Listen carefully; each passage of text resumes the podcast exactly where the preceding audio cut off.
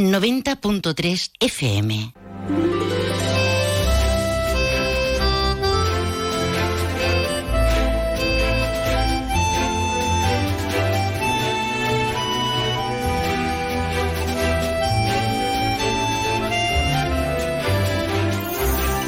Ya no sé a qué carta quedarme. Que si esto es lo normal del verano, que siempre hicieron este tipo de calores, o que esto es efecto de una evidencia, el cambio climático. De esto hay tertulias, debates, vamos, lo que se le ocurra a uno. Pero no sé a qué carta quedarme. Hoy hace calor, nos llevan diciendo desde hace días Mañana entra más. El miércoles más. Ahora nos van diciendo que mañana o que el sábado. En fin, que estamos en una ola de calor o que esto, como nos decía el bueno de Antonio Mariscal Trujillo, es la calor. En fin, ya saben ustedes, el verano aquí tiene el calor, las calores y la calor. Porque estamos en verano y porque el termómetro es el que manda, bueno, el termómetro y la factura del aire.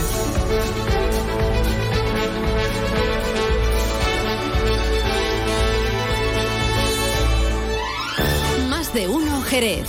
Juan Ignacio López, Onda Cero. Pues bienvenidas y bienvenidos. ¿Qué tal? ¿Cómo llevan este jueves? Ya, ya este jueves que ya, eh, fíjense ustedes eh, dónde nos sitúa. En el 10 de agosto. Sí, sí, busque el calendario, el almanaque. El chiquitito no, que ya no se lleva, ya lo miramos todo en el móvil. Aunque aquí, en Onda Cero, somos de los de almanaque de toda la vida, de los de calendario, de estos de sobremesa, que tenemos uno muy chulo, que hacemos aquí en la casa todos los años, y te vas encontrando, pues, con las caras de protagonistas radiofónicos, dígase Julia Otero, dígase Carla Carlos Alsina, dígase, por ejemplo, también Jaime Cantizano, dígase pues el amigo Torres, en fin, y así, así, así. Eh, bueno, pues ahí están todos, todos los protagonistas radiofónicos. Y nos gusta ir mirando eh, mes por mes eh, con el papel delante y no todo en una pantalla, que así nos vamos a volver. Hasta las 2 menos 10 de la tarde y hoy fijándonos, por ejemplo, en el centro de Jerez. ¿Saben ustedes que ayer hablábamos con con un veterano comerciante, con eh, Manuel García, es el presidente de la Asociación de Comerciantes Asunico. Hoy queremos hablar del sentir de los vecinos, sobre todo de los vecinos del centro histórico y acercándonos eh, especialmente a una zona eh, que no nos coge a nosotros muy lejos, porque vivimos cerca de la vera de la muralla ¿eh? y, precisamente nos vamos a ir más allá de la muralla para saber qué es lo que pasa en la Plaza San Juan, que están de obras o no están de obras. Lo vamos a, comprobar hoy in situ. Eh, también vamos a tener tiempo de recibir a un artista que se llama Fran Ocaña y que viene hoy a presentarnos sus nuevas creaciones y a contarnos cómo se le está dando el verano. Y nos iremos hasta la barca de la Florida, nos iremos en bicicleta. Quien se apunte al paseo, que se dé prisa.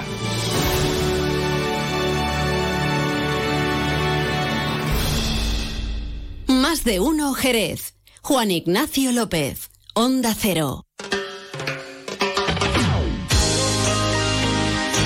Y hoy para empezar el programa arrancamos con sonidos optimistas como los que nos acerca Jimmy Cliff. No ha llovido nada de esto, pero lo bueno es bueno, ¿eh? Reggae Nights, Noches de Reggae, uno de los grandes de los que participaron en Bustock y culpable de canciones estupendas como esta misma al inicio de más de uno.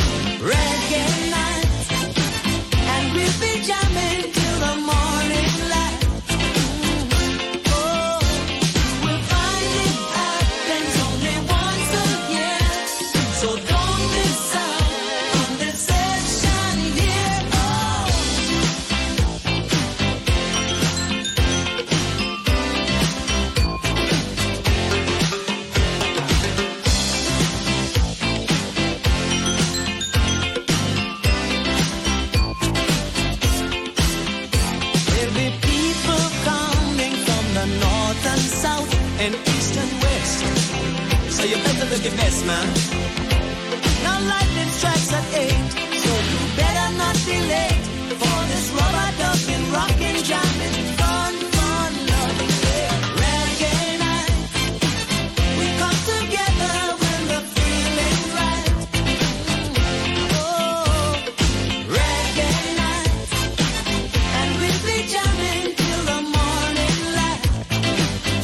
Siempre es un gusto escuchar canciones alegres, alegres y esta sin lugar a dudas eh, inyecta alegría en los oídos eh, a cualquiera que esté escuchando. Nos lleva a la segunda mitad de los años 80 con un protagonista llamado Jimmy Cliff culpable, entre otras, de canciones como el I Can See Clear Now o, por ejemplo, el Many Rivers to Cross. Que cuántas veces habremos oído esa canción que se ha utilizado para anuncios, especialmente de colonias femeninas.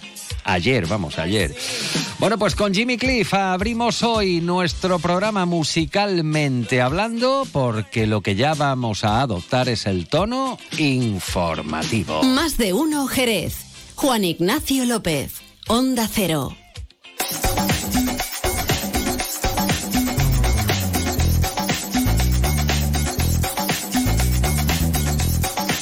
Antes de entrar en materia informativa, nos vamos a interesar por el tiempo que viene. El tiempo que viene, las temperaturas que vienen, la previsión del tiempo que nos aguarda, que nos la sirven como cada día desde la Agencia Estatal de Meteorología. Javier Andrés, buenas tardes. Buenas tardes. Hoy en la provincia de Cádiz continúa la ola de calor. Las temperaturas diurnas suben, siendo más acusado el ascenso en el campo de Gibraltar.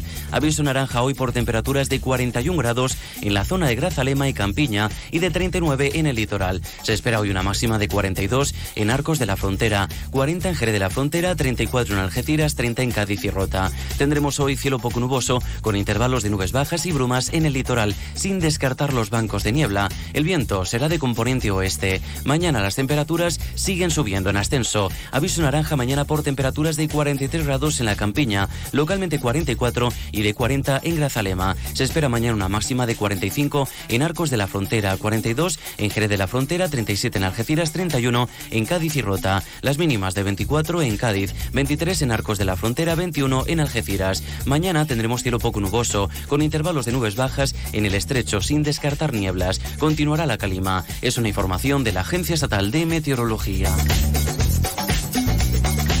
En fin, se queda uno mirando, mirando a la nada y diciendo, madre mía, y hablan de 42, de 43, como el que está hablando de una docena de huevos. En fin, temperaturas de verano. Bueno, pues vamos con otros asuntos en esta jornada. Ya se lo estamos contando desde esta mañana que el ayuntamiento, bueno, pues ha obtenido dos subvenciones para la innovación en los servicios sociales por valor de 394.000 euros. Unas ayudas que van a hacer posible la contratación de siete trabajadores sociales de refuerzo para los servicios mm, comunitarios, o servicios sociales comunitarios. Precisamente desde el Partido Popular, eh, la consejera Loles López eh, protagonizaba pues el acto protocolario de entrega de estas subvenciones, lo hacía en Cádiz capital. Lo que se trata hoy aquí es de hacer entrega de la resolución a los ayuntamientos y la Diputación que han concurrido a estas subvenciones. En concreto son 10 ayuntamientos más la Diputación de Cádiz, 2,3 millones de euros que se quedan en esta provincia para, por un lado, en la transformación digital de los servicios sociales comunitarios y, por otro lado, son los proyectos pilotos. Hemos distribuido a lo largo de toda Andalucía 58,8 millones de euros que van dirigidos una parte a los ayuntamientos y la Diputación, otra parte a las entidades sociales, las entidades del tercer sector. Cambiamos de asunto y hablamos de obras. Obras en la Plaza San Juan, que se encuentran paralizadas a causa, dicen desde el PSOE, de los impagos a la empresa por parte del gobierno municipal del Partido Popular. Los socialistas han visitado las obras en el céntrico enclave del Intramuro Jerezano. Allí, asegura el portavoz José Antonio Díaz, han podido comprobar, eh, dice, la ausencia total de actividad en esta obra. Asegura que no hay trabajadores, no hay maquinaria, no hay herramientas, no hay materiales, en resumen, no hay actividad y apunta que los propios vecinos del entorno manifiestan que llevan semanas sin ver actividad en esta obra. Bueno, es lamentable que hayamos podido comprobar en la visita a las obras de San Juan lo que vienen denunciando los propios vecinos, el abandono, la paralización de las obras y todo ello porque el gobierno de la señora Pelayo no paga a la empresa, perjudicando a los vecinos de este entorno, a los comercios y a todo Jerez por su mala gestión o por su falta de gestión en estas obras. Por cierto que los concejales socialistas José Antonio Díaz y Jesús Alba han sido elegidos por el Grupo Municipal Socialista para ejercer las responsabilidades de portavoz en el caso de Díaz y de viceportavoz en el caso de Jesús Alba. Y seguimos hablando de obras porque sacan a licitación la obra de terminación del carril ciclo peatonal entre Jerez y la Barca de la Florida, que va a contar con un trazado de 22 kilómetros y una inversión prevista de 5,6 millones con cargo a los fondos europeos Next Generation. Las obras, con un plazo de ejecución previsto de 20 meses, consisten en la finalización de la vía ciclopeatonal entre los kilómetros 2 y 26. Entre las valoraciones, por ejemplo, la del el alcalde de Estella del Marqués, Ricardo Sánchez. Hoy estamos de enhorabuena y la zona rural recibe una gran noticia por parte de la Junta Andalucía. Se licita la obra del carril bici de la A2003 entre Jerez y La Barca, en la, en la que también incluye y pasa por Estella del Marqués, para que el Jerez urbano esté bien comunicado con el Jerez rural. Esta inversión responde a una necesidad y una demanda histórica por parte de cada una de las entidades locales autónomas, por parte de la barriada y por supuesto también de, por parte de la ciudadanía y de la mano de la plataforma A2003. Y por fin nos alegra que vaya a ser una realidad. Y entramos en crónica de sucesos para contarles que la Policía Nacional ha detenido en Jerez a tres personas como presuntos autores de un delito de robo con violencia e intimidación y otro de hurto en diferentes comercios de la ciudad. La investigación se iniciaba cuando eh, se tuvo conocimiento de los hechos ocurridos el 20 de julio en uno de los establecimientos comerciales ubicado en una de las principales vías de la zona sur de la ciudad, tras una llamada recibida en la sala 091 que alertaba que dos empleadas acababan de sufrir un robo con violencia e intimidación. Cuando llegaron los agentes al lugar, se entrevistaron con las víctimas. Eh, estas declararon que tres individuos habían accedido al interior del negocio con armas blancas de grandes dimensiones, amenazándolas, intimidándolas, hasta que lograron sustraer la recaudación de la caja registradora y huyeron. Eh, al igual, eh, bueno, pues los mm, investigadores imputan a los detenidos un segundo hecho delictivo. En este caso, un delito de hurto cometido días antes contra otro establecimiento comercial ubicado en la zona centro de la ciudad. Los detenidos accedían a la tienda con el pretexto de efectuar una compra y hacer numerosas preguntas a las dependientas con la finalidad de distraerlas hasta conseguir su objetivo, sustraer la caja registradora y salir corriendo. Ya se lo estamos contando también desde tempranas horas de la mañana. Ayer hablábamos con el presidente de la Real eh, Sociedad eh, de Carreras de Caballos de Sanlúcar. Hoy arranca el primer ciclo de las carreras en las playas de Sanlúcar con 31 ejemplares de pura sangre. Los tradicionales o las tradicionales carreras eh, en el recinto de las piletas, que este año, por cierto, cumplen 178 ediciones, arrancarán con la primera de las pruebas. Será a las 5 de la tarde. Las carreras de caballos de Sanlúcar tendrán su continuidad en el segundo ciclo con la celebración de otras 13 pruebas los días 25, 26 y 27 de agosto. Y también hablando de fiestas, las barriadas rurales de la Corta y el Portal celebran desde eh, mañana viernes hasta el domingo la verbena 2023 y la décimo novena fiesta popular. Eh, en, respectivamente con una variada programación de actividades culturales y convivencias vecinales para todas las edades, con juegos, actuaciones y concursos.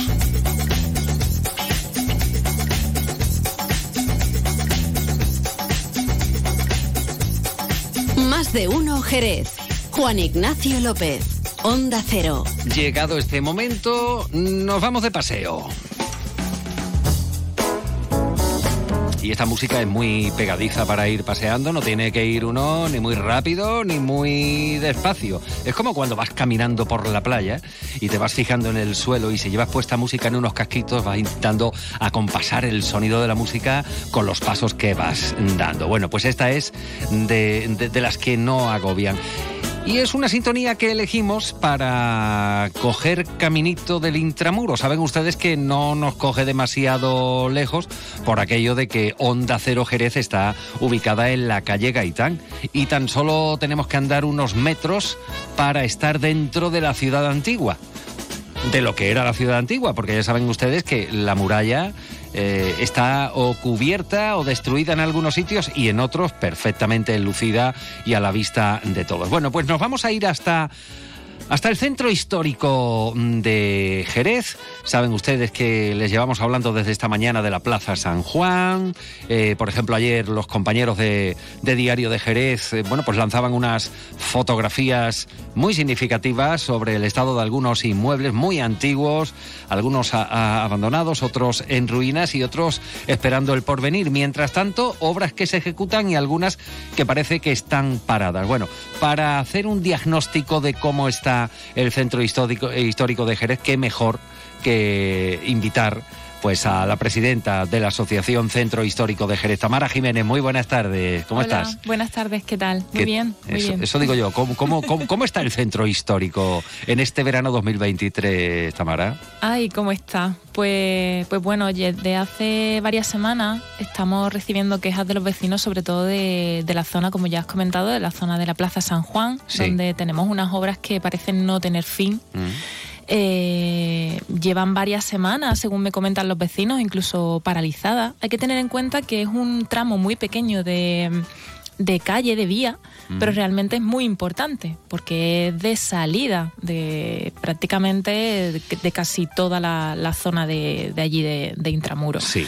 Eh, tenemos pues bueno eh, desviaciones de tráfico, eh, aquello pues no hay tránsito más que de, los de los vecinos que viven por la zona y, y- y, bueno, la paralización de las obras es una cosa que preocupa porque en principio esa obra llegaba hasta la Plaza Compañía creo y está tardando tanto en ejecutarse esa primera fase pues veremos, veremos la siguiente. Esa zona pues los vecinos se quejan bastante de, de esa cuestión y luego eh, otra- otras obras que parecen también que no tienen fin son las del entorno de Juana de Dios Lacoste y Santa María de Gracia.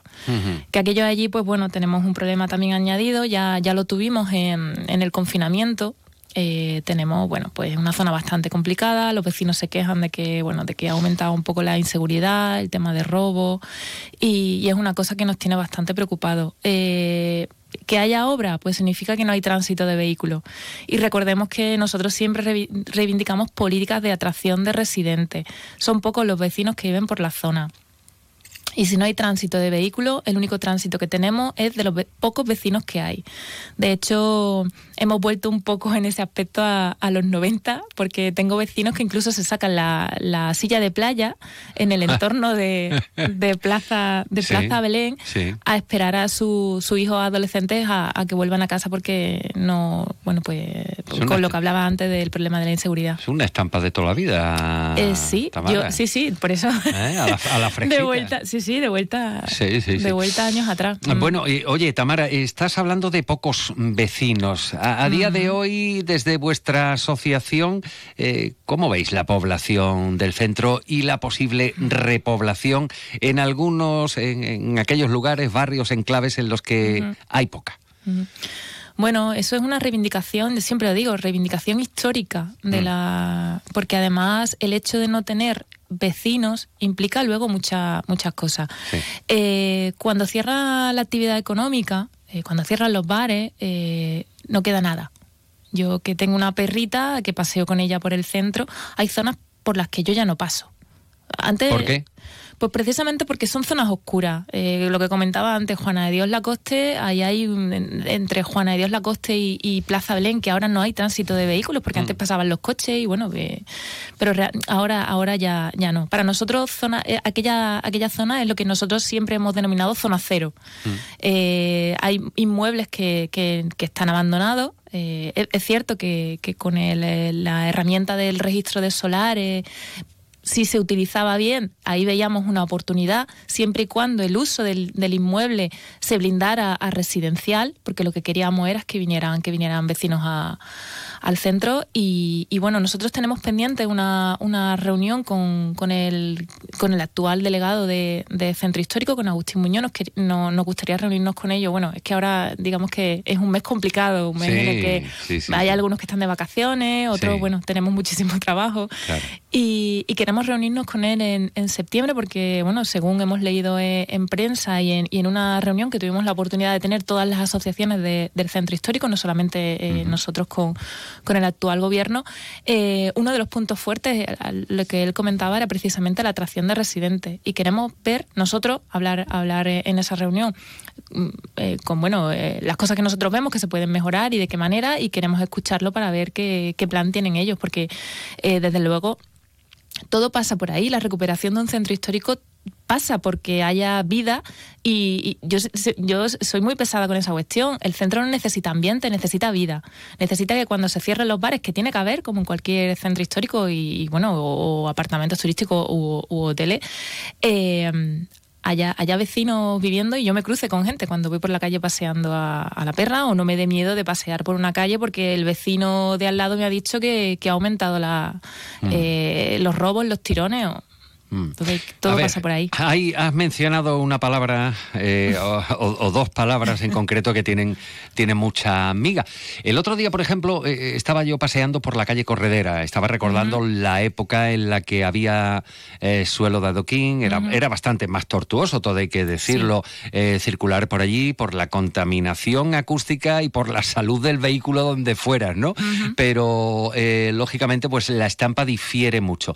Pero aparte de todo esto y de que se eh, peatonalizara parte, un ángulo de, de la Plaza de las Angustias, eh, donde se han instalado terrazas eh, de, de bares a raíz Sí. de la pandemia, paseando por la calle Corredera, por ejemplo, dos inmuebles preciosos, preciosos, eh, que en su día incluso estuvieron a cal y canto, allí no, no se oía nada hasta que fueron creo que uno ocupados o hubo un, un acuerdo. El caso es que a día de hoy son edificios eh, que pudieran haber sido incluso un hotel de lujo, tal. Hoy día son apartamentos turísticos. Sí. ¿Cómo estáis viendo la proliferación de estos establecimientos que suponen, sin duda, una opción de alojamiento para el visitante? Tamara? Sí, de hecho, bueno, tuvimos también la oportunidad de, bueno, de intercambiar alguna- algunos pareceres con, con, con Antonio Mariscal, que es el presidente de- del clúster turístico.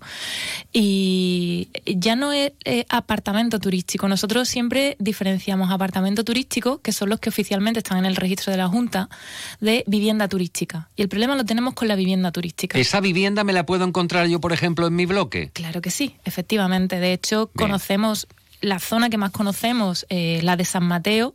La de San Mateo tú caminas y paseas por allí y, y- y no tienes ni idea, es que no, no, no, lo, no, no tienen aspecto de vivienda, de la cantidad de vivienda eh, de fin turístico que existe. Esa vivienda tiene eh, condición de residencial. Y es una cosa que nosotros le decíamos mucho al anterior gobierno. Eh, queríamos blindar los usos residenciales, pero ahí es donde está la trampa. Esa vivienda tiene consideración de residencial, pero no tiene los mismos requisitos que le exigen ni a los hoteles ni a los apartamentos turísticos, con su zona de incendio, sus salidas de emergencia. Decía, ahí hay un problema, un problema que hay que limitar, porque además tenemos un estudio que se hizo hace un par de años, es decir, la situación ahora está muchísimo peor, eh, donde eh, proliferaba la, la vivienda con fin turístico sin ningún control. Yo que bueno que llevo como cosa de un año viendo un poquito cómo está el mercado inmobiliario porque me gustaría eh, mm, tener la posibilidad de, de mudarme, no porque esté mal donde estoy, sino porque me gustaría un, un espacio un poquito más, más grande para mis necesidades. eh, mm, todo lo que encuentro en Intramuros tiene la coletilla de perfecta para inversión turística, perfecta Ah. para vivienda turística. El parque temático. ¿Qué es lo que ocurre con eso? Pues que los precios aumentan, el alquiler disponible aumenta y es la pescadilla que se muerde la cola. Entonces, en, en- algún momento eh, eso tiene que frenar. Es decir, ¿quién le va a poner el cascabel al, al gato? ¿Qué gobierno eh, en Jerez va a... li- Yo no digo que eh, eliminarla, pero sí limitarla. Tenemos, por ejemplo, eh, el, el campo de la, de la ingeniería acústica, que, que es mi campo. Tenemos una herramienta que es zonas acústicas saturadas, eh, que con ese instrumento lo que hace es limitar en una zona la proliferación de actividad eh, hostelera. Pues, ¿por qué no? ¿Por, no hacemos lo mismo con las viviendas eh, de fin turístico. Es decir, si aquí esto está copado y esto está saturado, aquí no puede haber más. ¿Por qué? Porque afecta al residente. Porque, bueno, estamos viendo eh, eh, en estos días eh, que el turismo está saliendo ya por las orejas en, alguna, en algunas localidades. ¿Dónde está, ¿Dónde está la limitación? ¿Quién va a poner la primera, la primera piedra? Nosotros estamos hartos de enfocar. Ahí hay un problema, y un problema que al, final afecta a, a los residentes en cuanto al acceso a una vivienda digna, porque los precios que ya de por sí están eh, en las nubes, si lo que hay disponible cada vez es menos, eh, pues ¿a, cuánto, cuánto, necesitamos para vivir aquí? Eso digo yo, ¿a cuánto? Ya que estuviste, biche, estuviste bicheando precios por una posible opción, eh, ¿cuál era la horquilla? ¿Recuerdas los precios entre cuánto y cuánto rondaban? Por encima de 180.000 euros, cosas... Mm. Y bueno, y, los alquileres ya ni te cuento, porque los alquileres están completamente desproporcionados. Pero precisamente, bueno, en el estudio este que te comento, eh, una de las conclusiones de la vivienda, de la vivienda disponible para alquilar, solo un 10% era de larga duración, el 90% era vivienda con fin turístico. Eh, ¿A cuánto está el precio de ese 10% para que el dueño pueda sacarle rentabilidad? Muchísimo. Y conozco alquileres de 600 y 700 euros. Eso es una auténtica locura. Como consecuencias, decís, pues la desaparición del panorama de vecinos, porque son gente que entra y sale, que vienen a, pasar unos días. Jerez está de moda, como toda la provincia de Cádiz. ¿Le ponéis tarea al eh, recientemente entrado gobierno municipal? ¿Qué, os dicen? ¿Qué creéis? ¿Qué esperáis de ellos en este sentido? Ay, pues eh, según las declaraciones de, bueno, eh, las cosas que hemos ido eh, leyendo en prensa y en esa reunión que tuvimos la oportunidad, porque eso sí, sí que es cierto, por primera vez nos reunieron a todas las asociaciones del centro histórico juntas. Es decir, nos pusimos cara, algunos ya los conocíamos, pero nos sentaron a todas juntas, por lo menos para una primera toma de contacto, no solamente con el gobierno, sino también entre nosotros, porque es importante. Nosotros hemos trabajado con otras asociaciones conjuntamente en problemas que hemos tenido comunes, como por ejemplo el tema de la revisión de la ordenanza de terrazas y veladores, en el que por activa y por pasiva quisimos entrar a, trabajar conjuntamente y, se nos denegó también por activa y por pasiva. Entonces, cosas que, tareas pendientes con, el, con este gobierno es, pues, todo lo que se nos quedó con el anterior. Eh, ¿Qué va a pasar con el tema del cumplimiento de las licencias de las terrazas y los, y los veladores? Que, que bueno, tú, comentabas antes, eh, se semipeatonaliza parte de las angustias eh, pero no para pasear. se, se peatonaliza y se ocupa hábilmente eh, con mesas y sillas. Que está bien tener actividad económica, pero que sabemos, los que conocemos la licencia de terrazas y veladores al dedillo, que vamos andando por Jerez y que no se cumple. Y no ocurre nada, y no pasa nada. Entonces, donde antes tú podías poner una mesa, ahora tengo cinco, como no te dice nada, al día siguiente tengo diez. Mm. Entonces, ¿qué, ¿qué, tenemos? Pues problemas como los que tenemos ahora en Algarve. Algarve y Calle Remedio, los vecinos se han organizado para tener una asociación de vecinos solo de la calle, porque tienen un problemón. Eh, la calle Algarve y Remedio es ahora la nueva calle San Pablo. Sí. Entonces, ¿dónde, ¿dónde está el límite? Ese sería uno de los puntos que nos gustaría tratar con ellos. ¿Qué ocurre con, con, la, con la hostelería? Eh, la limitación de la vivienda con fin turístico. Con ese documento en la mano, con ese estudio, aquí qué pasa, esto, esto cómo lo vamos a, solucionar, qué políticas tienen ellos para atraer al residente, porque con ese panorama, yo porque vivo en el centro quiero seguir viviendo aquí, eh, pero el con ese panorama, ¿quién, ¿quién se va a querer mudar al centro histórico? Cuando tenemos vecinos que se están organizando por el tema de la movida y el ocio, porque tenemos alquileres por las nubes, porque el acceso a una vivienda es muy complicado ya de por sí, y más aún ahora, si, si, si lo disponible es cada vez menos eh, con ese panorama, bueno, y, con el tema de, de, los aparcamientos, que no me quiero olvidar de mis vecinos de, de la zona del arroyo. Eh, con la obra eh, se eliminó el 90% del aparcamiento y, sin alternativa ninguna. A mí, y esto ya es una, una cuestión mía, una opinión personal, eh, los centros históricos es cierto que hay que sacar el coche cada vez, la entrada al residente y, a los servicios de emergencia, seguridad y demás, pero con alternativa. Lo que no puedes hacer es eliminar eh, el 90% de las plazas de, de aparcamiento en una zona que en su mayoría, es la zona que más residente tiene la, zona del arroyo, es una zona que tiene muchísimos eh, eh, vecinos allí. Eh, ¿Con qué, qué alternativa tenemos? Eso también hay que sentarse y decir, oye, van a volver las plazas, hay una alternativa, se va a hacer un, un aparcamiento disuasorio o una bolsa de aparcamiento para que los vecinos puedan porque todo el mundo no tiene, que eso es una concepción errónea, todo el mundo no tiene garaje en el, centro histórico. ¿Qué ocurre con eso? Pues esos serían, digamos, los puntos más importantes que nos gustaría tratar con, que, el gobierno. Que no son pocos, Tamara Jiménez. Por lo pronto, aquí damos fe de ello en antena, en Onda Cero, en más de uno. Tamara Jiménez, presidenta de la Asociación de Vecinos Centro Histórico de Jerez. Gracias. Feliz resto de verano. Gracias igualmente. Más de uno Jerez. Juan Ignacio López, Onda Cero.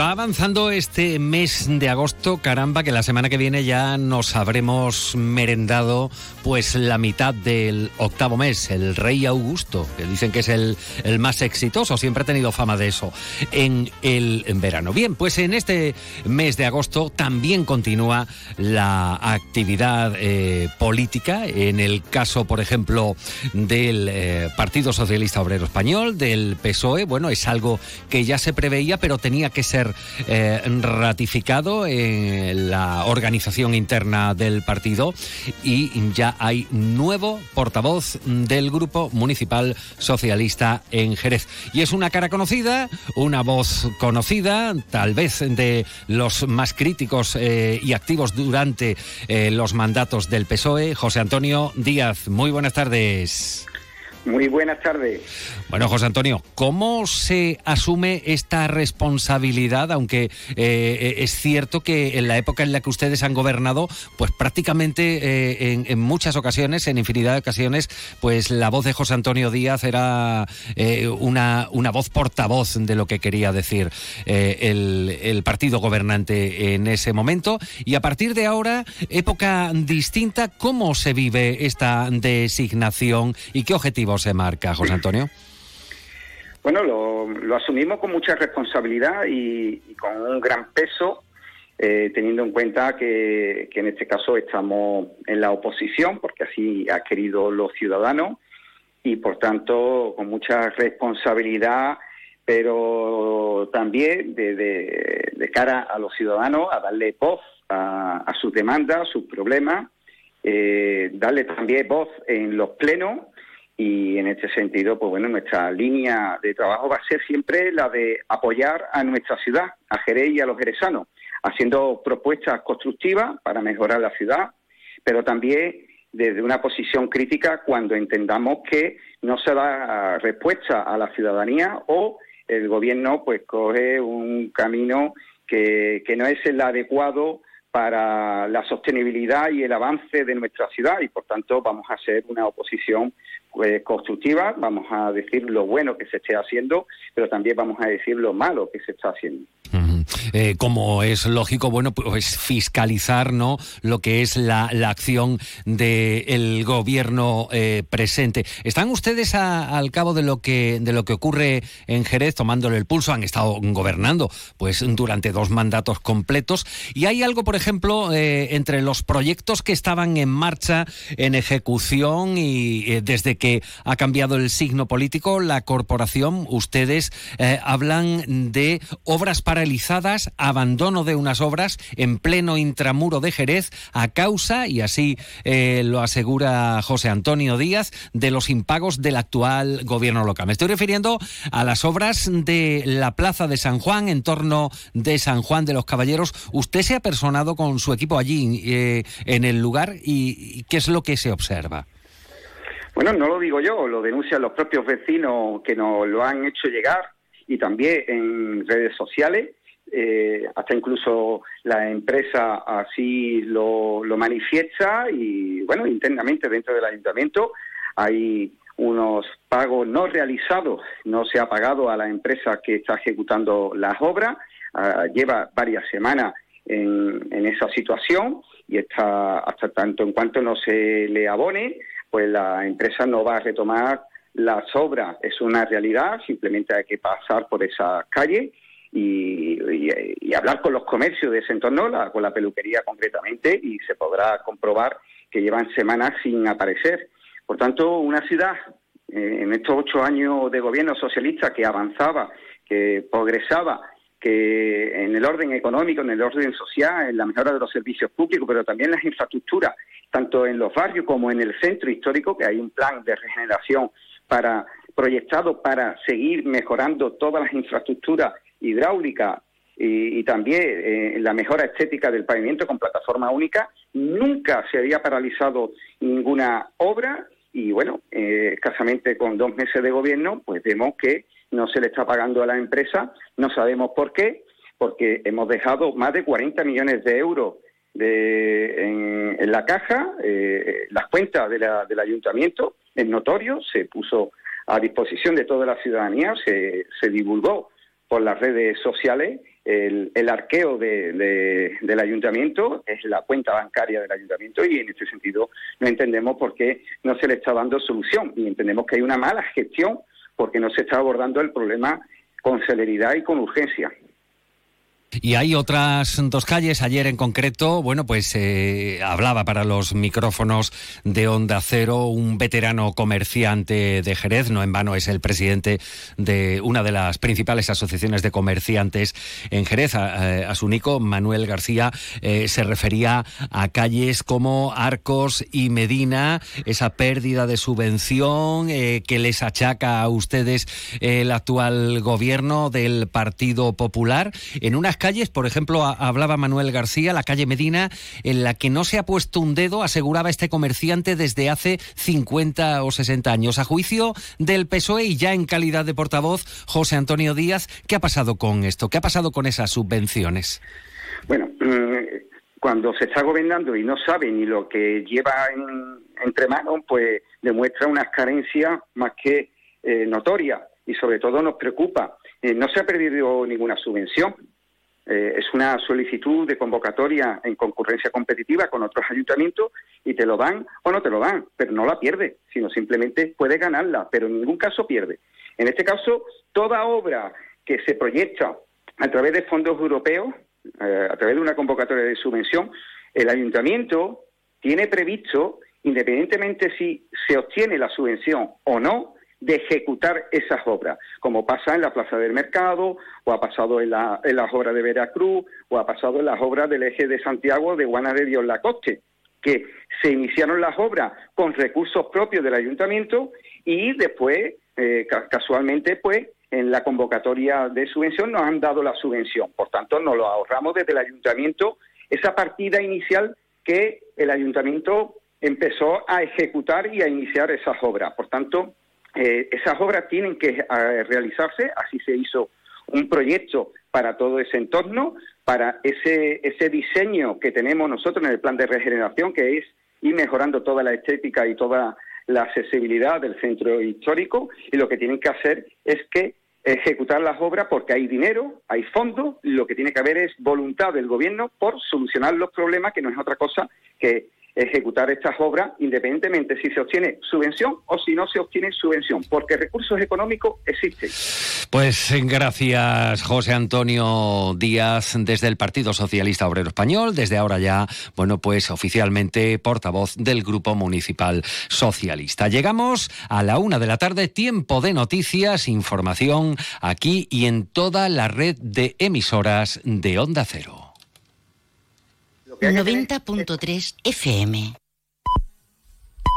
Es la una de la tarde, mediodía en Canarias.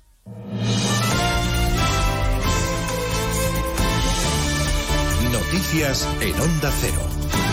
Buenas tardes, les avanzamos a esta hora algunos de los asuntos de los que hablaremos con detalle a partir de las dos en Noticias Mediodía empezando por el movimiento político a la desesperada del Partido Socialista, el partido que no termina de resignarse a perder el escaño del voto del CERA en Madrid. Va a recurrir ante el Supremo la decisión de la Junta Electoral Central de no revisar los 30.000 votos nulos registrados en la comunidad autónoma que dio al Partido Popular el escaño 137, dejando al PSOE 121, complicando así la aritmética de Pedro Sánchez. No deben de ir demasiado bien las negociaciones a juzgar por este movimiento. Congreso Ignacio Jarillo. Sí, hace un par de días eh, la dirección del PSOE no tenía pensado ni mucho menos hacer esta maniobra, pero ahora los socialistas van a llevar a la Junta Electoral Central ante el mismísimo Tribunal Supremo porque quieren obligarla a que acepte el recuento de votos nulos que en Madrid provocaron que el PP tuviera el escaño 137 que tanto necesita el PSOE. Hace unos minutos hablaba así el ministro de la Presidencia en funciones, Félix Bolaños. Les confirmo que efectivamente el Partido Socialista va a recurrir al Tribunal Supremo para que todos los votos eh, nulos en la circunscripción de Madrid se vuelvan a revisar. El resultado en Madrid, el último diputado en Madrid, se ha, se ha distribuido por muy pocos votos, por una diferencia muy menor de votos, y por tanto yo creo que lo más garantista, lo más razonable es que se validen esos votos, se vuelvan a contar, se comprueben y por tanto que todos los ciudadanos que fueron a votar el día 23 de julio vean garantizados sus derechos y podamos saber exactamente cuál es, ha sido el resultado en la circunscripción de Madrid para... Palabras de Félix Bolaños. Recordemos que la Junta Electoral se negó a ese recuento de votos porque no había ni se presentó ninguna prueba de que hubiera algún tipo de irregularidad. La batalla desesperada arañando ese escaño que obligaría a Pedro Sánchez a necesitar el sí y no solo la abstención de los de Puigdemont, de Junts per Cataluña. Del mapa autonómico hoy va a quedar resuelta ya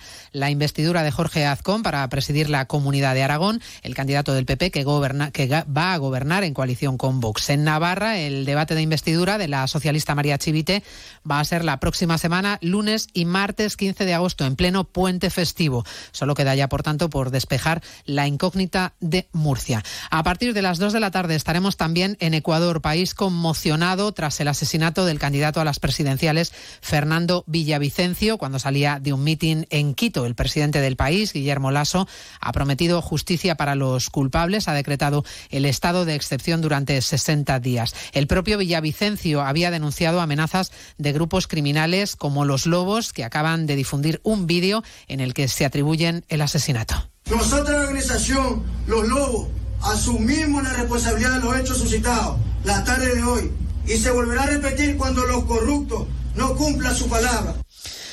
Pronósticos que hace hoy el Banco Central Europeo sobre la evolución de los precios en nuestro país no es muy optimista. El Banco Central dice que la inflación en toda Europa, también en España, va a seguir siendo demasiado alta durante demasiado tiempo. Habrá más subidas de tipos, pronostica Jessica de Jesús. Habrá más subidas de tipos hasta que se fijen en niveles suficientemente restrictivos y se logre que la inflación vuelva a situarse pronto en el objetivo que se fijaron en el 2% a medio plazo.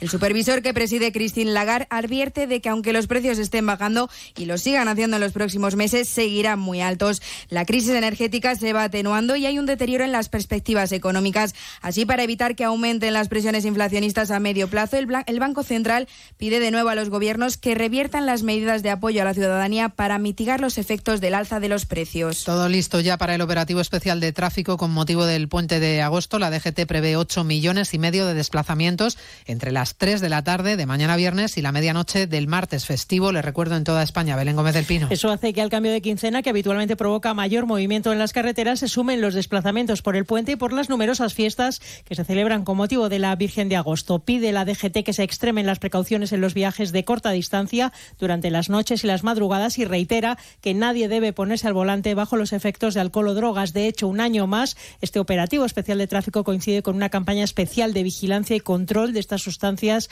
que se habilitará desde el próximo lunes. Tráfico activará estos días todos sus radares fijos y móviles, los helicópteros y drones para vigilancia desde el aire. En las zonas más conflictivas instalarán carriles reversibles, se paralizarán las obras en carreteras y se restringirá la circulación de camiones de mercancías. Y sufrimos hoy el último día de ola de calor de esta semana. Lo peor se espera este jueves en el Levante y en Canarias, aunque media España continúa con aviso por altas temperaturas que siguen por encima de los 44 grados. La EMED ha hecho balance de las últimas horas con registros históricos nunca vistos. En el día de ayer, el portavoz es Rubén del La localidad de La Roda de Andalucía, en la provincia de Sevilla, alcanzó 44,6 grados y fue la temperatura más alta medida en la red de estaciones de AEMET. Hay que destacar también que la ciudad de Soria llegó a una temperatura máxima de 38,9 grados y ese es su récord absoluto. La madrugada del miércoles al jueves también ha sido muy cálida en España y en algunas localidades de Canarias no se ha bajado de 30 grados y en algunas otras localidades del este y sur de la península a las 8 de la mañana no se había bajado de 27 grados. 44,6 grados, temperatura máxima registrada en el día de ayer. No desesperen que la ola de calor ya va tocando a su fin. Se lo contamos todo a partir de las 2 de la tarde, como siempre, en una nueva edición de Noticias Mediodía de este jueves 10 de agosto. María Hernández, a las 2, Noticias Mediodía.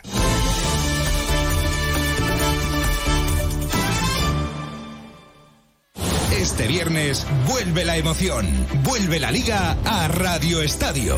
Este viernes, Operación Retorno, vuelve el latido, la pasión, la liga y Radio Estadio. Nueva temporada, nuevas ilusiones y primera jornada con un mismo objetivo, arrancar con una victoria. Y para el estreno, doble cartel, un partido de máxima rivalidad en los últimos años, Almería Rayo Vallecano y un clásico entre dos equipos que quieren mejorar las prestaciones de la pasada temporada, Sevilla-Valencia. Además, los partidos de la jornada de Segunda División.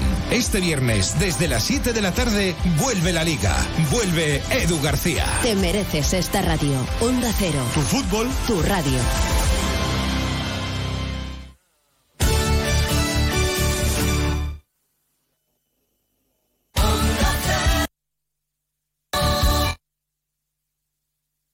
Únete a la revolución solar con Social Energy. Ahorra ya hasta un 90% de tu factura eléctrica y solo hasta el 31 de agosto te descontamos hasta 700 euros o si lo prefieres te regalamos un cheque en Amazon o el corte inglés. Pide tu cita en el 955 44 11 11 o socialenergy.es y aprovecha las subvenciones disponibles. La revolución solar es Social Energy. Onda Cero. Noticias de Andalucía.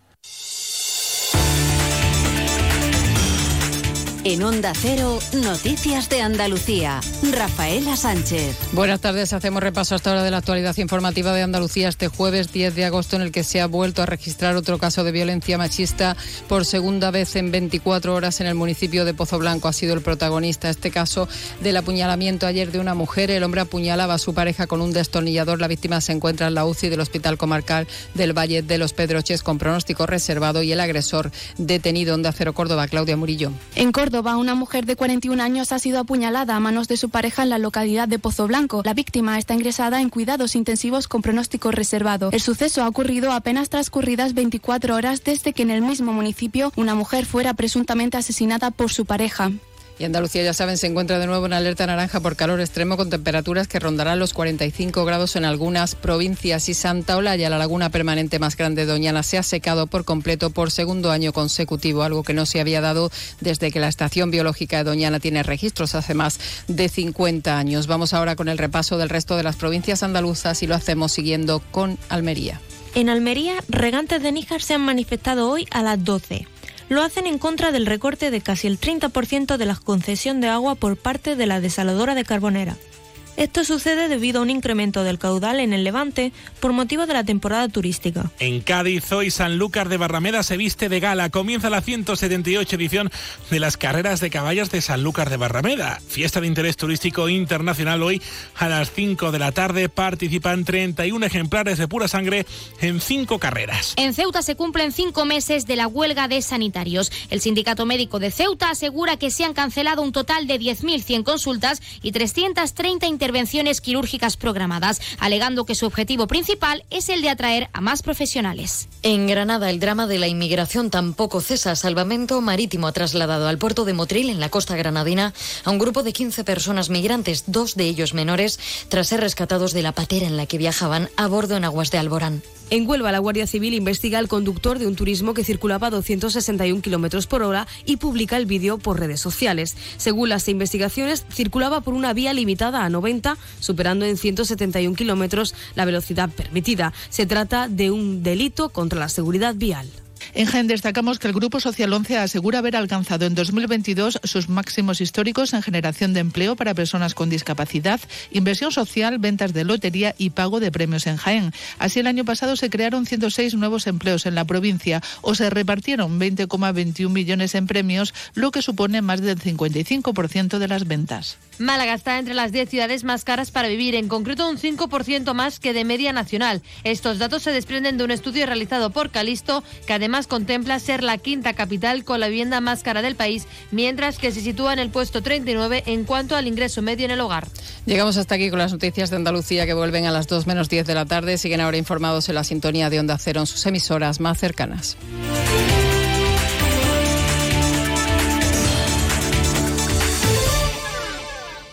Onda Cero Andalucía. Sobre todo. Mmm, qué ricas están estas regañas panceliac. Estas son de Fuet. Las hay también con sabor a barbacoa y sabor tomate y orégano, sin gluten ni lactosa. Son el aperitivo perfecto. Pregunta por los productos Panceliac en tu tienda habitual. Panceliac, especialistas en productos sin gluten. Onda Cero Jerez, 90.3 FM.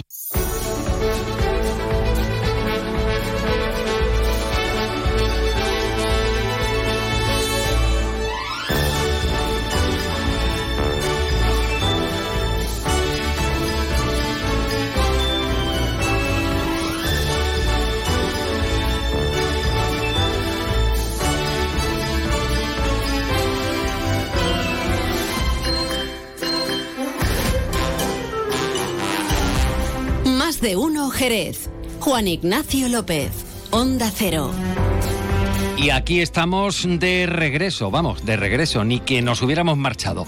Eh, muy atentos que estábamos, sí señor, y escuchando ahí Sanlúcar, que copa hoy protagonismo turístico, deportivo, hace un día estupendo, bueno, estupendo, un calor increíble, pero eso no es motivo eh, ni ningún inconveniente, en este caso, para, para las carreras de caballos en la plaza, en, la, en las playas de Sanlúcar. En concreto, en ese hipódromo natural que eh, significa el recinto de las piletas, con la puesta de sol, marea baja y al fondo, Doñana.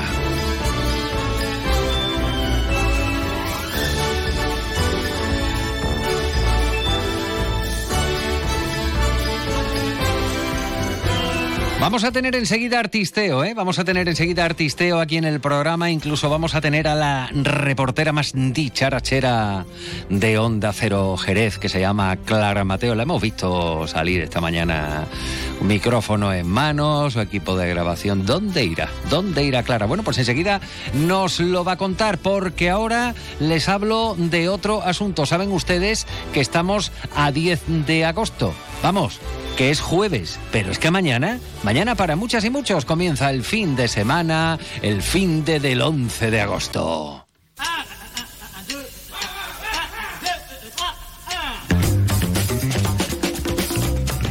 Y entre las opciones para divertirse, para pasar un buen fin de semana, por favor, apúntense esta.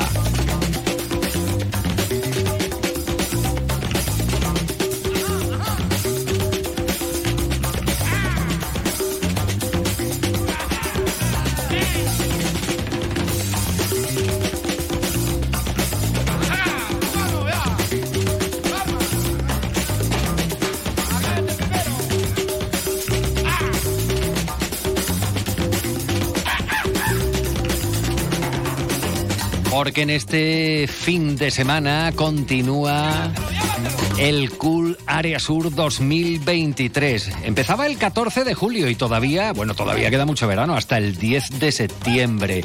Y muy atentas, muy atentos porque este viernes, o sea, mañana viernes 11 de agosto, Tendremos la actuación musical de DJ Nexa. Será de 8 a 10 de la noche. Manuel Fernández es un músico productor jerezano conocido por ese nombre artístico, por DJ Nexa. Se trata de uno de los DJs más representativos de España en la música urbana y el hip hop. Ha trabajado con artistas de la talla de Tote King o Mario Díaz y es DJ o DJ residente en algunas de las discotecas más importantes de Andalucía como Antic Teatro en Sevilla.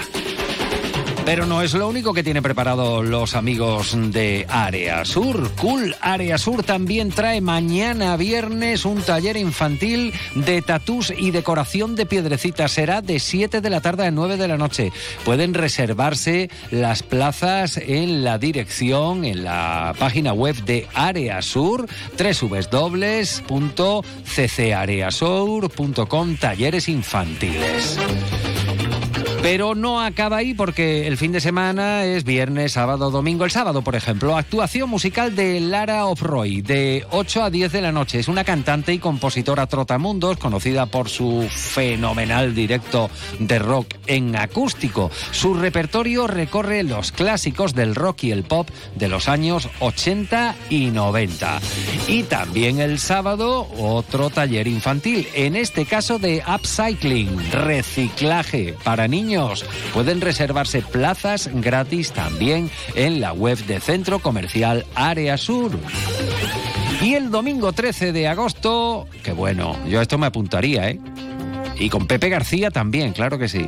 Y con Clara Mateo, yo creo que los tres cabemos en el globo, porque es una subida en globo aerostático. Viajes gratuitos en globo para disfrutar de unas increíbles vistas panorámicas durante el atardecer. El globo estará situado en el parking exterior norte, junto a la entrada de los eh, cines y la zona de restauración. Hay que reservar las plazas, que son gratis, pero hay que reservarlas, aunque casi casi estaban todas agotadas. De todos modos, si lo quiere intentar, pues a la web de Centro Comercial Área Sur www.ccareasur.com barra subida guion en guion globo guion aerostático. Suerte. El Cool Área Sur 2023 tiene lugar, como decimos, hasta el 10 de septiembre. Las actividades se ubican en la zona de restauración y cines y el acceso es completamente gratuito para todos los asistentes.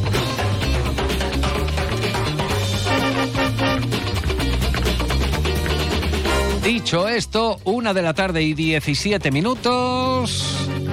Últimamente no sé qué me pasa, que no hago más que escuchar canciones de estos dos señores que estuvieron el otro día de fábula, de lujo, como la vida, que está de lujo. alegría y yo la vivo soñando. Hoy de paso son tres días y dos se pasan volando. Levántate todos los días con ganas de comerte al mundo. Sonríe, canta y baila que esta vida está de lujo que esta vida está de lujo. Levántate todos los días con ganas de comerte el mundo. Sonríe, canta y baila que esta vida está de lujo. Despierta con alegría y échala a tu vida un pulso.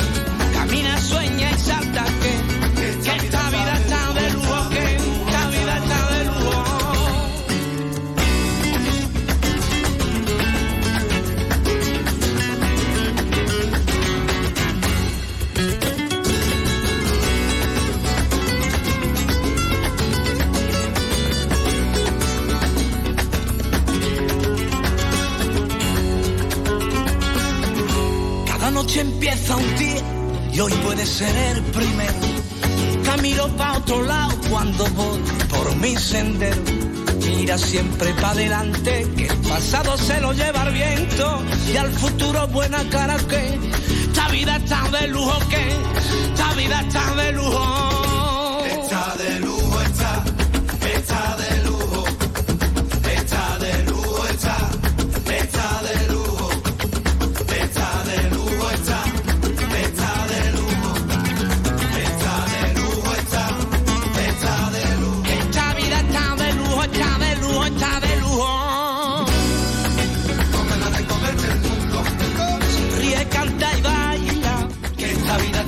Que da una alegría esta, esta canción, es de las que te imprimen optimismo, es ideal para despertarse. Esta vida está de lujo y hay que buscar esos matices pues por todas partes. En el sitio más inesperado te encuentras esos detallitos, esas pequeñas cosas que nos hacen decir esto, exclamar que esta vida está de lujo.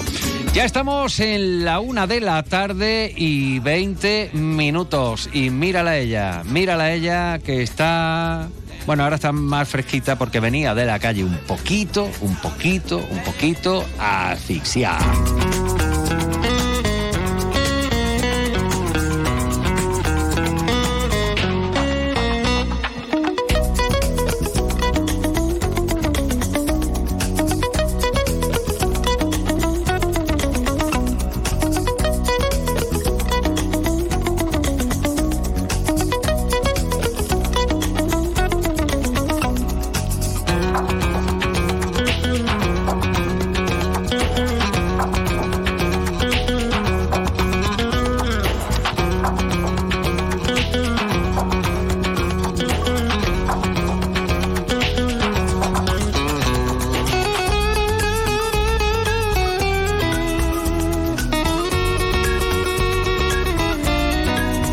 Cogido, ya ha cogido eh, aire, ha- se ha atemperado. Clara, ¿cómo estás, Clara Mateos? Muy buenas tardes, Juan Ignacio. Venías acalorada, venías abanico en mano, resoplando un poco que hacía calor en la calle. Totalmente. Y eso que te Mucho has ido a una hora muy prudente, ¿eh? Sí, pero Es, es tiempo, ¿no? De temperaturas altas. Bueno, a ver, que te hemos visto muy dispuesta con equipo en mano saliendo de la emisora. Cuéntanos. Pues sí, para situaros un poco, pasando la calle por, por ver hacia la calle Chancillería, Sí. rumbo a la plaza de San Juan. Ah.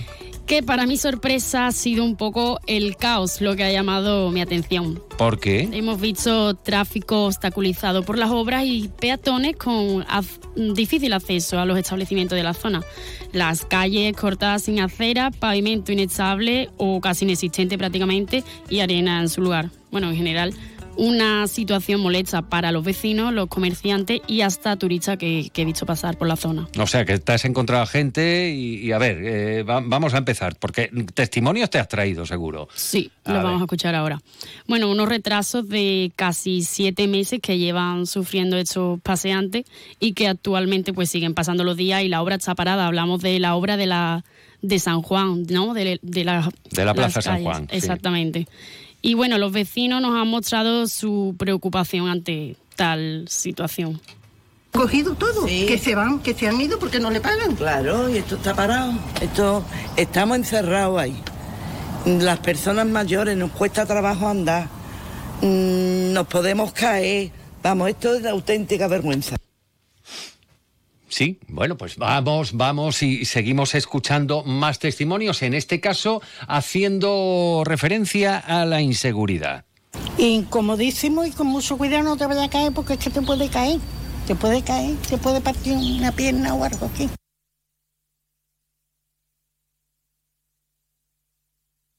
Es un poco molesto, la verdad, sobre todo porque ya debería estar hecho, ¿no? que los plazos se han sobrepasado, según tengo entendido.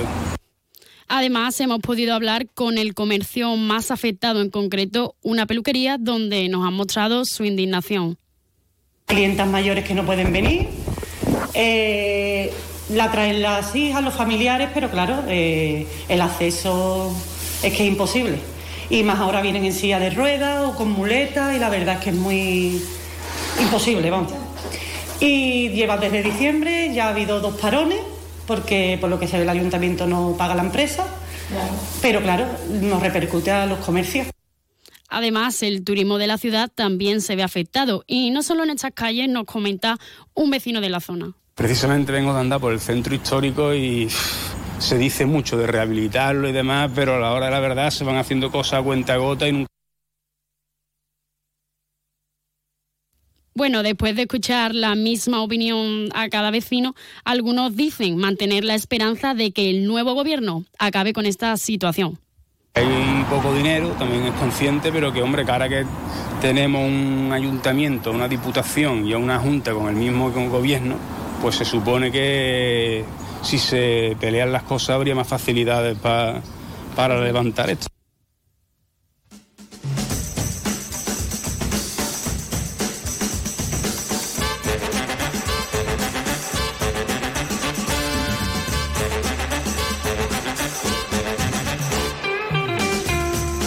Pues son los testimonios que ha recogido esta mañana Clara Mateos, dándose una vueltecita, como bien describía. Es que, vamos, yo he cerrado los ojos y me he visto, ¿eh? bajando calle Gaitán, llegamos a la Cordera, cruzamos con cuidadito y la Chancillería para adelante, que es lo que ha hecho ella. Y bueno, y prácticamente antes de llegar a la conclusión de la calle Chancillería, ya se ha encontrado con las evidencias de la obra que presenta inactividad. Clara, ¿has visto algo de actividad allí? Exactamente, las obras estaban paradas, no había allí ningún trabajador haciendo sus labores y los Bien. vecinos estaban bastante indignados. Pues ya no es que lo diga un político, una política, sino que lo han visto nuestros ojos, con lo cual Onda Cero ha tenido constancia de, como se suele decir en el argot informativo.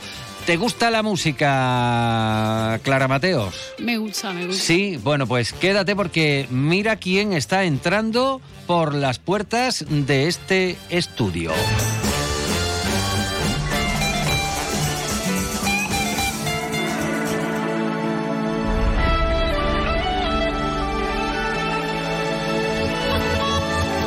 Gusta despertar contigo y perderme en tu mirada. Cuando me pones morrito, a mí se me cae la baba.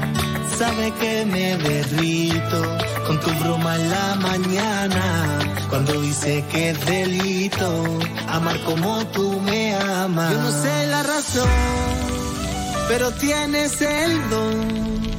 A todo mi problema tú siempre le encuentras alguna solución. Vamos, entregadito hasta las trancas está el protagonista de esta canción que se llama Parece magia. Tu risa es un veneno que contar. Porque vamos, eso de que cuando me haces morrito con esa cara que tú me miras, vamos, entregadito al máximo. Franco Caña, muy buenas tardes, amigo. Buenas tardes. Bueno, entregadito digo yo total, parece magia, parece magia que nos entra a los seres humanos cuando alguien nos llega al corazón, a la vista, eso es el flechazo, Fran. Totalmente, es un tema que es mágico. Es mágico. Bueno, ¿cómo llevas el verano, amigo? Pues muy bien, muy contento, muchos Sí. conciertos y, Sí. y aquí estamos, no paramos. Bueno, eh, y, y- y no parando además de, de ir por, por las emisoras de radio, porque esto es un trabajo constante, es una carrera de Pues fondo, sí, Fran. siempre, aparte de los conciertos, pues tenemos que tener una promoción buena para que el tema se haga más, más conocido, ¿no? Y la verdad es que ahora estamos de promoción fuerte. ¿Qué tiempo llevas en, en el artisteo? Porque toda la familia sois, sois artistas, Fran. Sí, ¿Cuántos sois en la, en- la- en la familia? Somos unos pocos, somos unos, Unos pocos, ¿no? ¿Y todos habéis salido artistas? Bueno, todo. eh, con tema y disco y eso, es mm, yo y una prima mía, Katy Ocaña. Ajá. Mi sí. madre también canta, lo que pasa es que mi madre no canta para la calle, ni canta para... Sí. Mi madre canta para ella, compone Ajá. para mí. Sí. Y- Compone para sí, ti. Sí, mi madre compone para mí. Qué bueno, ¿no? Sí, la verdad que me he compuesto muchas canciones muy buenas. Sí. ¿Y, y- y- desde qué edad llevas? ¿Desde que echaste los dientes o qué? Pues mira, de con cuatro años me subí en el escenario por, por primera vez. ¿Perdón? En mi colegio. ¿Con cuatro? Con cuatro añitos. Ah, vale, vale, vale, en el colegio. Cantando Yo Soy Titano. Y a partir de ahí, pues iba mm, con Perrín García de San Fernando, iba a concursos, iba, me llevaba a muchos verbenas, ¿no? A muchos sitios donde me llamaban. Y a raíz de ahí, pues empecé a generar un poco trabajando, pintando de dinero y, y empleé mi primer disco, que fue Llegó la Hora. Se hizo en el 2011, 2012 y lo saqué en el 2013. O sea que eres un currante de la música. Pues sí, la verdad es que todo me lo he generado yo, sino que también ha llegado Adriático Reco, que es mi compañía, que, que también le debo mucho porque me mete en muchos sitios, me, me hace mucha promoción y la verdad es que Adriático Reco, pues imagínate, ¿no? Mm, ayuda mucho también a los artistas. A ver, Fran, esto es la pregunta tipo que se le hace a, a- cualquier artista que se precie en el género musical. El otro día hablamos con una, con una chica de, de aquí, de Jerez, que está triunfando por ahí arriba, se llama Jarapol, ¿vale? Y ella le, le preguntábamos cómo se definía en, en su estilo de música. Y yo esa misma pregunta te la tengo que hacer.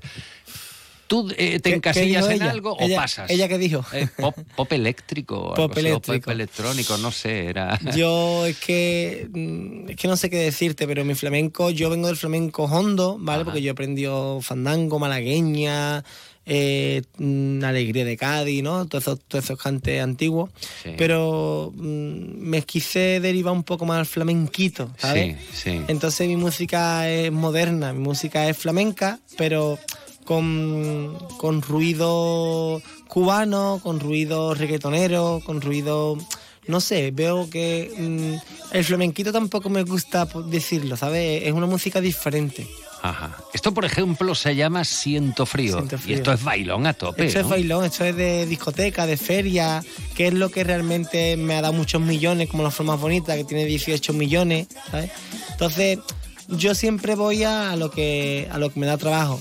A mi trabajo me ha dado la forma bonita. Yo hice ese año 76 conciertos en el 2018. Que no En- son pocos. En un año, o sea, Madre yo mía. estaba lunes, jueves, viernes, sábado, domingo, doblete. He estado en Salamanca, en, en Valladolid, he estado en Madrid, he estado en Almería, en Murcia, en, en toda Andalucía. He estado en muchísimos pueblos.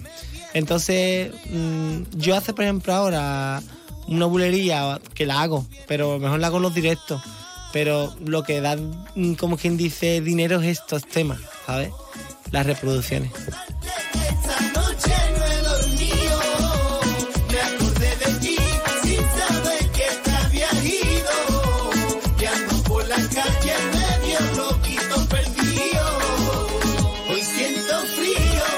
Fíjate tú qué paradójico, ¿no?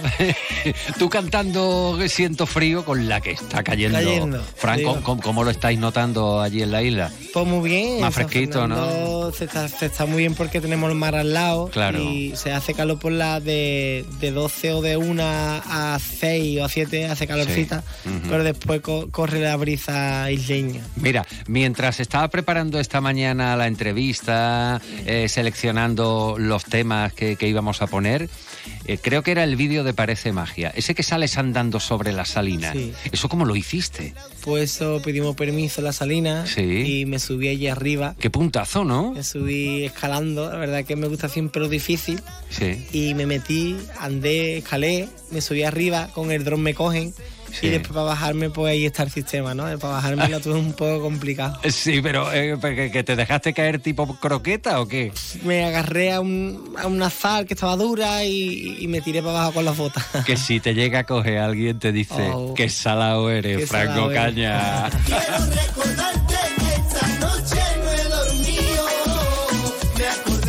No, la verdad es que es muy curioso y esta mañana cuando, cuando veía el vídeo decía, ¿qué, qué, qué pedazo de plano, ¿no? Esto tiene que estar eh, grabado con dron, pero claro, me, me intentaba colocar yo ahí en, en el sitio y digo, esto no es nieve, esto no es un glaciar, no es tampoco Sierra Nevada, estos son las salinas de San Fernando. Totalmente. ¿Cómo es San Fernando? Es muy bonito San Fernando, es...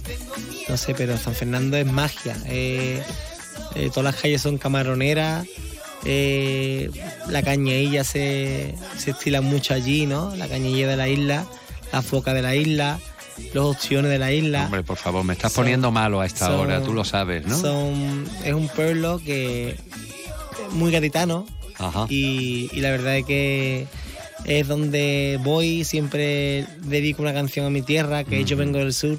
Sí. Yo vengo del sur, ¿vale? Es un tema que, que dice, yo vengo del sur, de la isla yo vengo, canto con el corazón, te doy todito lo que tengo, mira qué suerte es la mía, yo, yo vivo en un barrio muy flamenco, donde nació Camarón, el mejor de todos los tiempos. Y aquí en directo a pelo, vamos, como se suele decir en, en la equitación. Fran Ocaña, te deseamos que tengas un resto de verano estupendo, Muchas gracias. que cierres este año, que todavía quedan meses, fíjate tú, estamos en el octavo, ¿no? Quiero decir que estoy el 1 de septiembre. ¿Dónde? En San Lucas de Barrameda, en el barco La Pepa. Ole, ole. El 1 de septiembre. Ole. En el barco La Pepa, que eso es un concierto en el mar Qué bonito. brutal. Qué bonito, qué bonito, con, eh, con, con el Guadalquivir, con Doñana y con Fran Ocaña en Sanlúcar, que empiezan las carreras de caballos, por mismo, cierto. ya Ya, ya, esta tarde, esta tarde. Fran, ¿qué te deseamos? Lo dicho, que cierres este año para el que todavía quedan unos meses, por lo menos tan bien como, como el anterior, que te Muchas hinchaste, eh, cerca de 80 conciertos. Creo que está bien. Todo un currante de la canción con la ilusión del primer día. Fran Ocaña, Cañailla.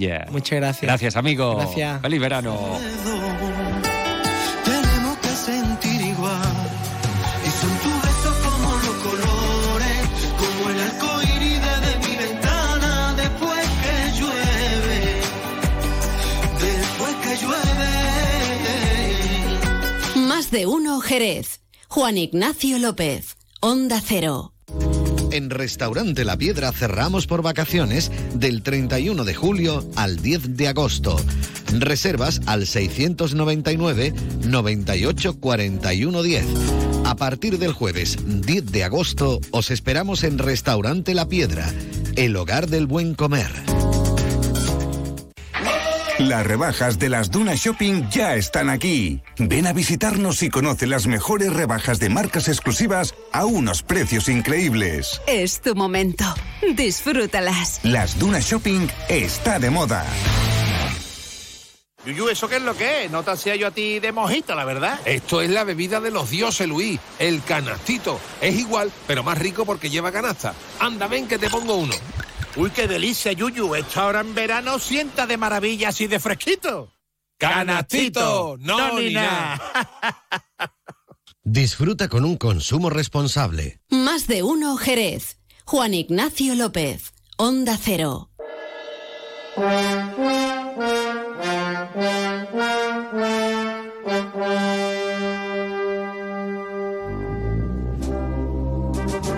Que, bueno, ahora ya con esto no, ¿no? Pero al principio los primeros compases Pepe García de mis entrañas me ha recordado, es que el otro día estuve viendo ¿Cuál era? ¿Cuál era? Cleopatra, ¿no? Ah, no, hombre, Gladiator, que no la han echado nunca, vamos, vamos, no, no, no la han echado veces, pero sobre todo si se sitúa uno en una de esas magnas producciones cinematográficas que no sé de dónde sacaban el dinero para costearlas, porque Cecil B. DeMille o, o, o estos grandes directores eh, llegaban a reunir a miles de personas de extras para una película. La caída del Imperio Romano, eh, Ben Hur, la historia más grande jamás contada, todas estas películas que normalmente nos ponen, eh, pues ¿cuándo? ¿Cuándo? Pues sobre el mes de marzo, mes de abril, cuando se va acercando la época de la Semana Santa, ya si hablamos de Semana Santa, y dirán ustedes, ya están esta gente con la Semana Santa, es que hay gente que no para, está todo el año. Eh, de alguna manera tienen actividad y hay pasos por las calles, sí, sí, sí.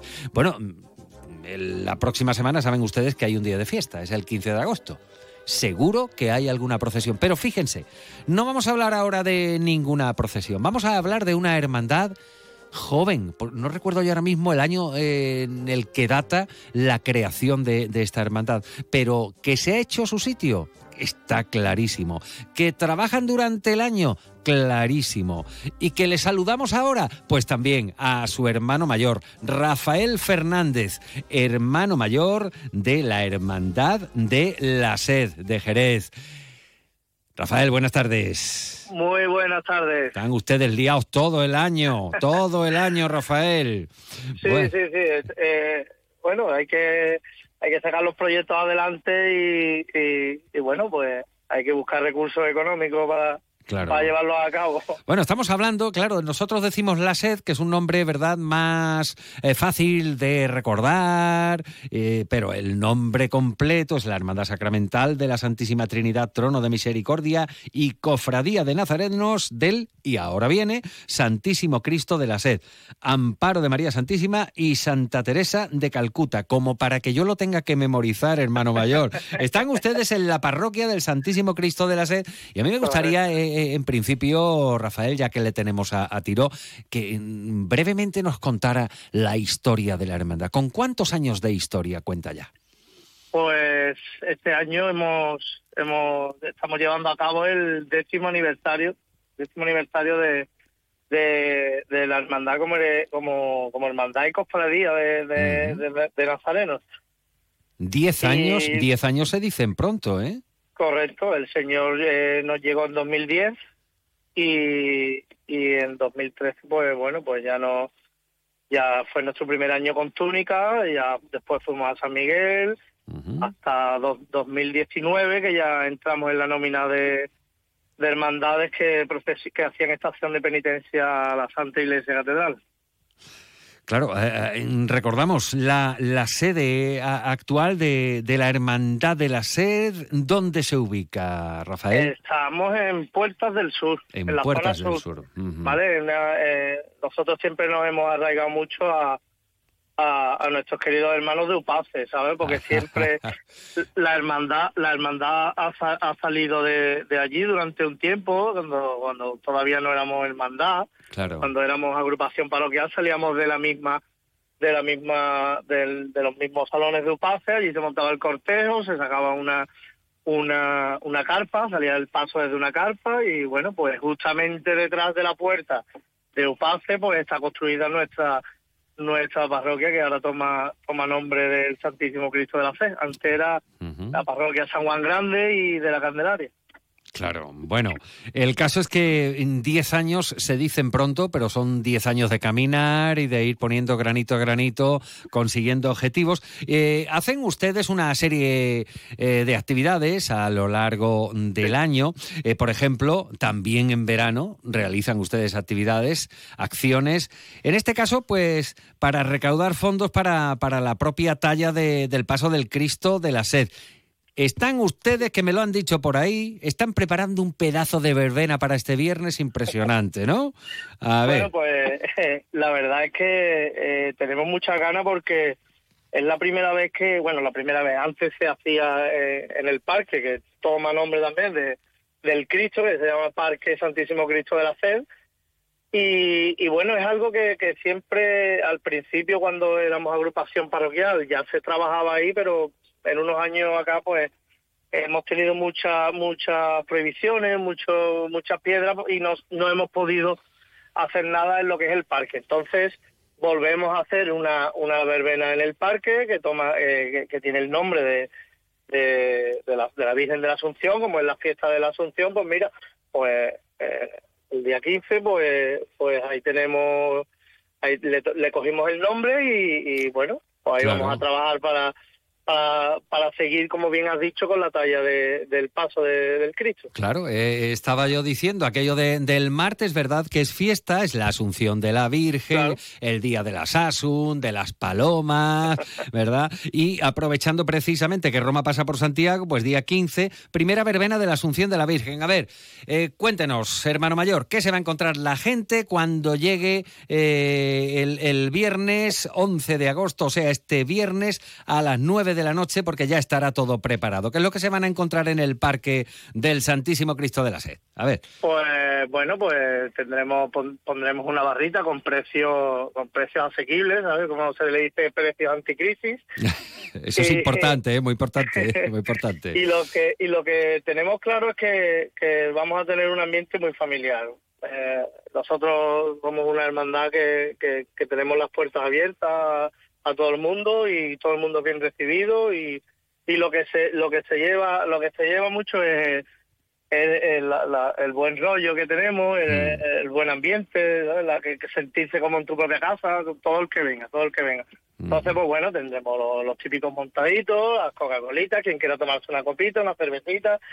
Allí tiene, allí va a tener el parque abierto para, para, para todo el que quiera acercarse. Ahí a la fresquita, con A precios fresquita. populares y de musiquilla y de ambiente, vamos a tener musiquita ambiente, porque el tema de la música está un poquito, está un poquito, a ver, cuesta un poquito más trabajo allí en, en esta zona porque ya, ya nos permiten otros requisitos, otros, otros planos, otros proyectos, otras. Entonces, pues bueno, llevamos musiquita ambiente para que la gente esté como, si estuviese en un chiringuito de la playa, pero sin agua. Eso es, pero, pero en, en el hoyo de la zona sur en concreto. Ah, esa, que allí fue fue- playa, fue playa antiguamente, Claro. pues bueno, pues, pues Claro, claro. Pues ahí vamos a estar bien, vamos a estar bien. Se Bueno. trata de eso, de pasar un buen rato. Ese es el objetivo y, lógicamente, bueno, pues recaudar fondos para, para la talla de- del Santísimo Cristo de la Sed, del paso del Santísimo Cristo de la Sed, que qué es lo que le queda, qué es lo que le queda, Rafael. A Pues ver. mira, eh, el, el último año, ¿vale? Terminamos lo que es eh, el baquetón entero, ¿vale? El baquetón eh, y, y el frontal del canasto está totalmente terminado. Claro, pero explique, explique, hermano mayor, eso del baquetón, porque a mí me coge ahora mismo totalmente, vamos, de- desprevenido. ¿Qué es el baquetón? El baquetón es lo que divide, digamos, ¿vale? Así a simple vista es lo que divide los respiraderos del canasto. O sea, la parte, eh, se divide en dos partes el paso. Sí, Uno es la mesa, Mm. por lo que la moldura de la mesa, digamos, sí. es el baquetón del paso, ¿vale? Eh, terminamos la talla y este año lo que lo que nos puede adelantar el, el bueno de David Medina, que es nuestro tallista, pues le vamos a hacer las tres las tres cartelas, ¿vale? Las dos cartelas laterales y la cartela trasera, ¿vale? Que la verdad es que le va a decir bastante bastante al paso. Ujú. ¿Y eso, eso estará para la próxima Semana Santa, Rafael?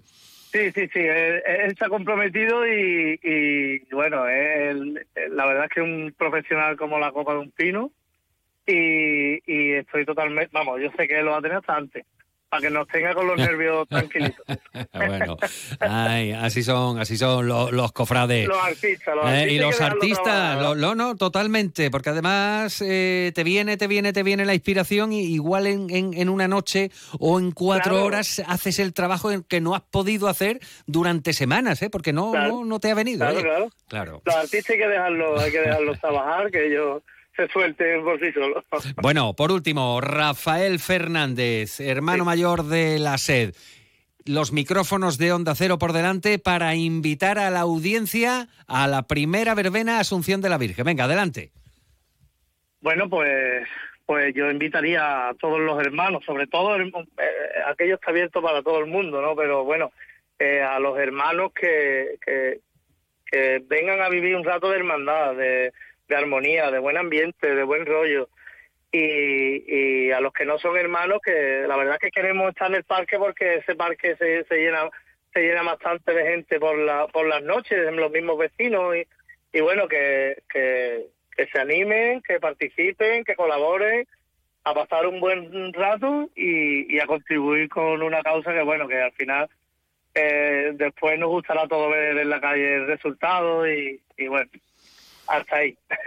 Seguro que sí. Rafael, gracias por atender la llamada de Onda Cero. Que salga todo estupendo. Será el viernes noche. Lo volveremos a recordar aquí en Onda Cero. Buena tarde. Muy buena tarde. Muchas gracias. Más de uno, Jerez. Juan Ignacio López. Onda Cero.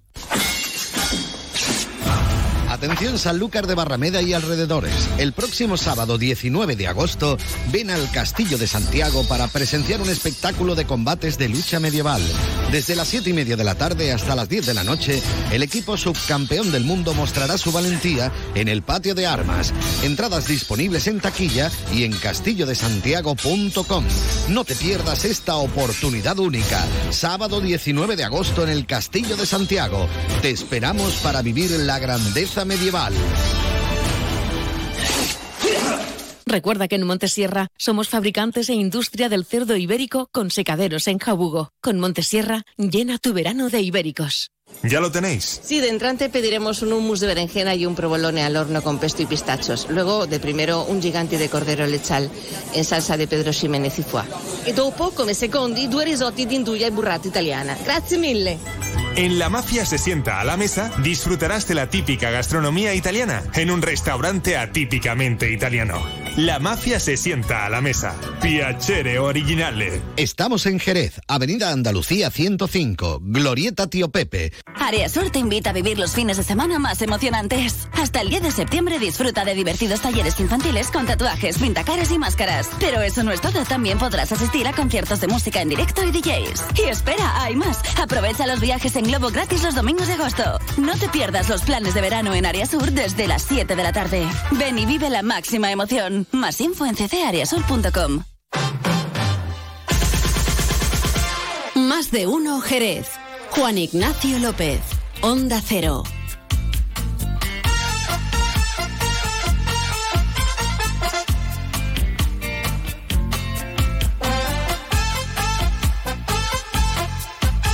Me en la hamaca, pues quiero trabajar.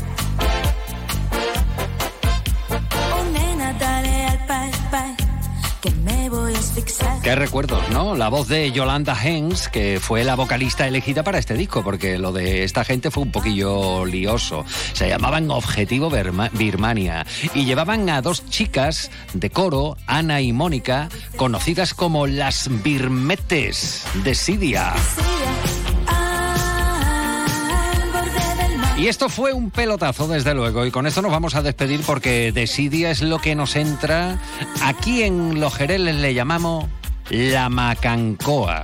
Vamos, la torta que te entra después de comer. Cuando el estómago está haciendo su trabajo y por eso te quedas atontado. ¿eh? Claro, es lo normal. De ahí el origen de la siesta, que es un descubrimiento. Aunque nos llamen perezosos, porque hoy, para quien no lo sepa, lo lleva diciendo, bueno, esta mañana Rubén Bartolomé es el Día Internacional de la Pereza. Nosotros nos marchamos sin pereza ninguna. Mañana volvemos a partir de la misma hora, 12 y 20, aquí, en Más de Uno Jerez en Onda Cero. Que pasen un feliz jueves. No quiero trabajar.